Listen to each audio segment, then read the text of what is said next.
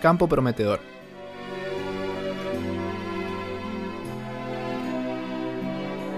Y este mismo Dios quien me cuida suplirá todo lo que necesiten, de las gloriosas riquezas que nos ha dado por medio de Cristo Jesús. Filipenses 4:19. Francis Arthur y su esposa, Evelyn, fueron misioneros en China durante 17 años, trabajando principalmente en la obra editorial y la educativa. Tuvieron seis hijos y fueron fundamentales para llevar a muchos chinos a Jesús. Nacidos en Inglaterra, emigraron a Australia cuando aún eran niños. Arthur se convirtió en adventista a la edad de 18 años y, un año después, fue a estudiar al colegio de Avondale.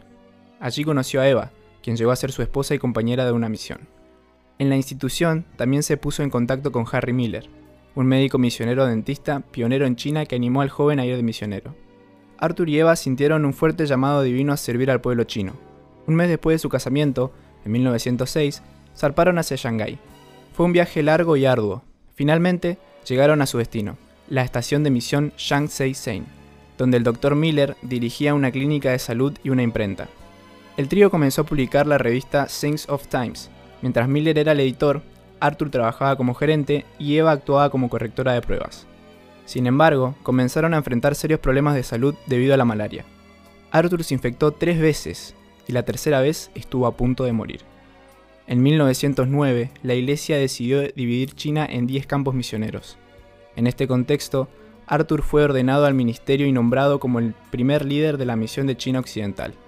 Un día, fue invitado a visitar a un pastor de otra confesión religiosa que quería aprender más sobre las verdades bíblicas.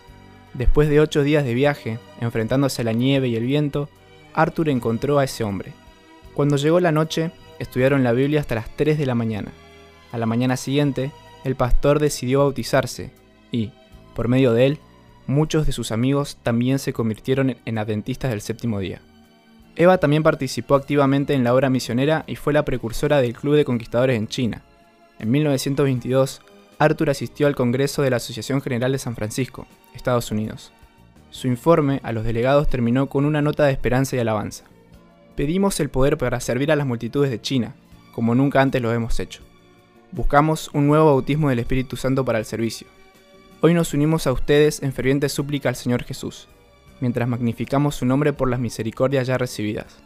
Después de terminar su periodo de trabajo en China, Arthur concluyó, Puedo dar testimonio de la gozosa experiencia que es enfrentar la vida, la enfermedad y la amenaza de muerte junto a Cristo. Después de años de pruebas y aflicciones, quiero testificar del amor del Salvador.